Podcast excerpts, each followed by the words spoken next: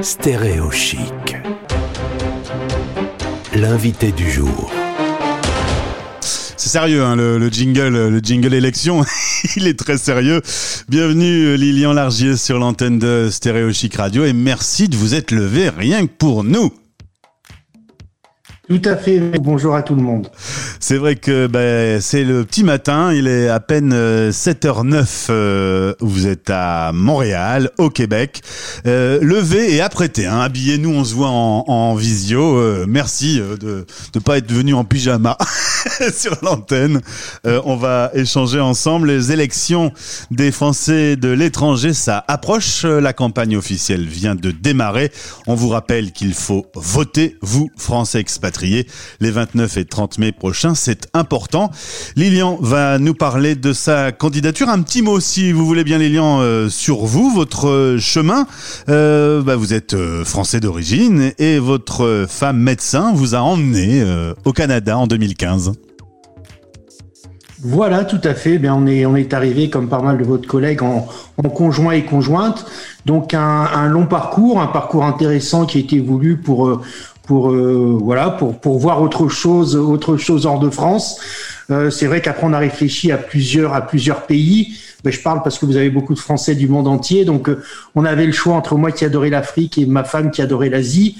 On a coupé la poire en deux. J'ai eu en Afrique un j'ai eu en Afrique en fait un responsable québécois francophone et de fil en aiguille nous voilà arrivés euh, arrivés à Montréal. Donc j'ai ben, j'ai connu comme tout conjoint et tout conjointe le fait ben, que ma femme en fait est attendue professionnellement euh, dans le dans un nouveau pays, alors que moi il y a il y en fait toutes euh, les conjoints et conjointes on, do, on doit faire toute notre place parce qu'on n'est pas attendu au départ. C'est vrai. On en parle souvent sur notre antenne. Vous avez fait une carrière dans le rugby, joueur professionnel, dirigeant de club, et puis un accident de santé a fait que vous n'avez plus pu jouer euh, au rugby de la même façon. Vous êtes arbitre maintenant pour les compétitions.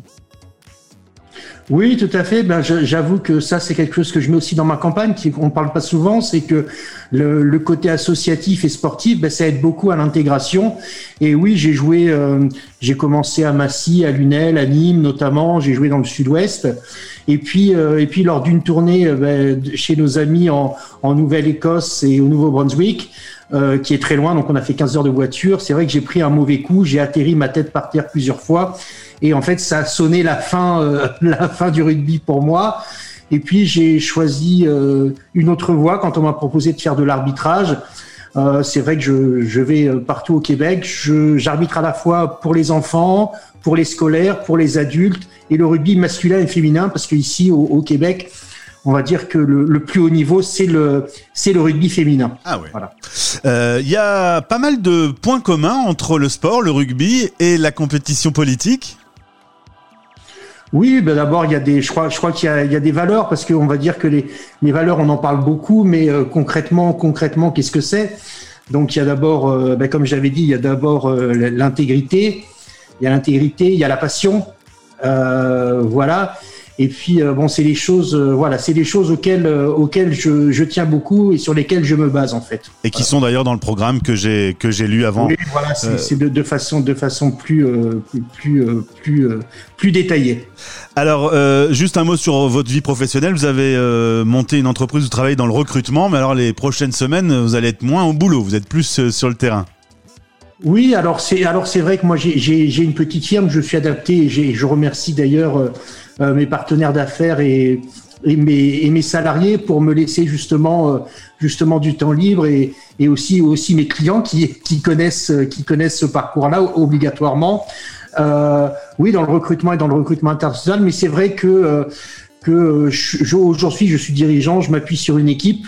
Euh, moi, je gère les plus gros clients, les clients historiques et, et les nouveaux clients également. Et c'est vrai que voilà, j'ai un environnement qui me permet de, à la fois de me dégager du temps euh, pour les élections et en cas d'élection, bah, de prendre une journée et de faire et de faire notamment et être à la comment dire et d'être à l'écoute euh, des Français de l'étranger d'ici. Voilà. Vous êtes basé sur l'île de Montréal, West Island, donc euh, au Québec. La liste s'appelle des valeurs du concret. Les élections, c'est les 29 et 30 mai prochains.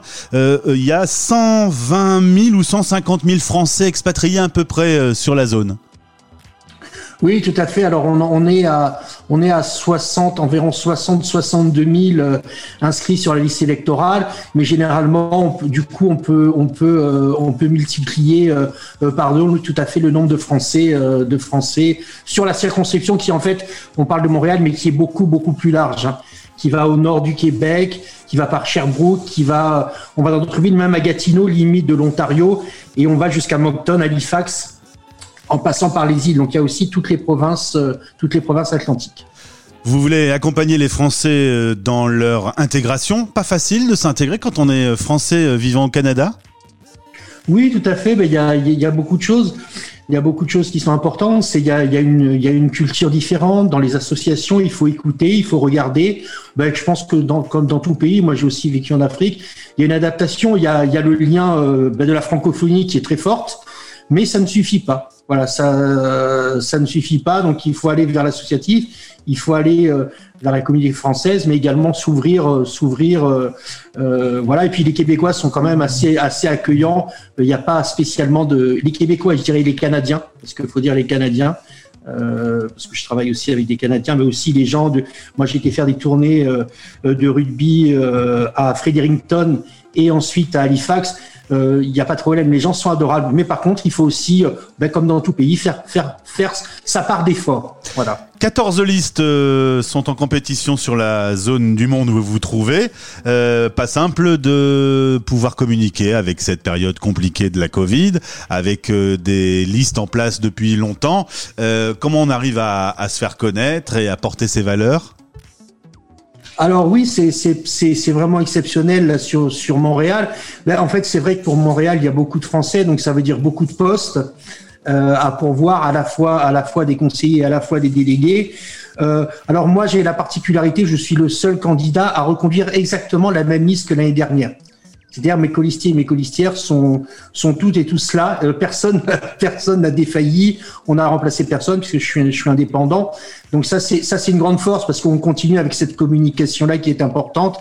Et après, c'est vrai que ma présence euh, ben, sur les réseaux sociaux, moi, je m'appuie beaucoup euh, sur le milieu de l'entrepreneuriat et sur le milieu du sport et associatif parce que c'est une base saine. Donc c'est une base, c'est une base que j'aime bien. Voilà.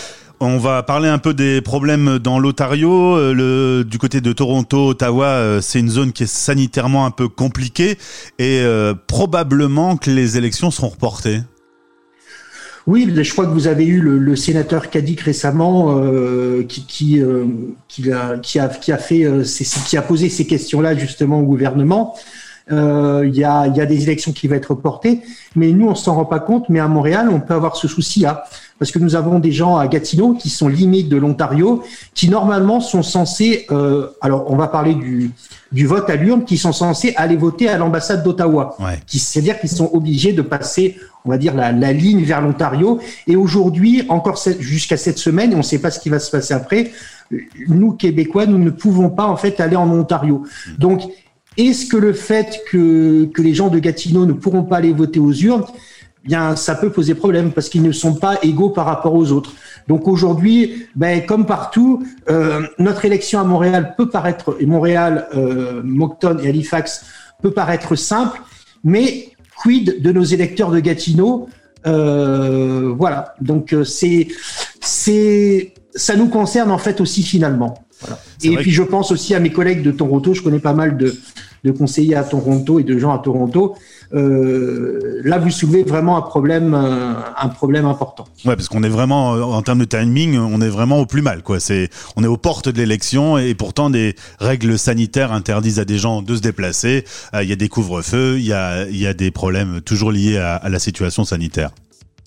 Voilà, mais tout à fait. C'est pareil en fait. Aujourd'hui, il faut savoir qu'on ne sait toujours pas combien il va y avoir de, de bureaux de vote. Alors, on sait très bien que une bonne partie va voter en fait euh, va voter en ligne par Internet du 21 au 25. Je dis du 21 au 25 parce que le 26, en fait, c'est jusqu'à midi, heure de France. Donc, autant dire que je pense pas qu'il y ait beaucoup de gens qui votent à 5 heures du matin. Et pour le vote le 29, euh, oui, aujourd'hui, euh, aujourd'hui, on se dit, est-ce qu'il y aura un, un, un, bureau de vote, pardon, à, à Moncton? Est-ce qu'il y aura à Montréal un bureau de vote au collège Stanislas? Est-ce qu'il y aura d'autres bureaux de vote? Aujourd'hui, on a envoyé les affiches quand ça a été le temps euh, et, les, et, les, et, les, bulletins de vote.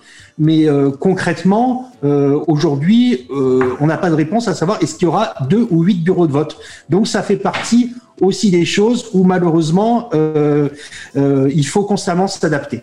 Lilian Largier, lui, s'est réveillé pour Stéréo Chic exprès. Euh, c'est l'heure du café et le début de journée euh, pour vous, alors qu'en France, c'est la pause déjeuner. Merci d'avoir été avec nous en direct. Bon courage pour votre liste et pour toutes les autres listes. L'équité sur la radio le fait qu'on se parle aujourd'hui, c'est surtout euh, de notre côté, de notre point de vue, un rappel d'aller voter. C'est un acte citoyen extrêmement important. Il faut le faire même dans des conditions qui peuvent être un peu compliquées. Lilian, merci d'avoir été avec nous. Merci beaucoup et bonne, pour moi c'est bonne journée et pour certains bonne soirée à toutes les Françaises et Français du, dans le monde. Merci beaucoup en tout cas. Stéréo chic. C'était la Minute Info.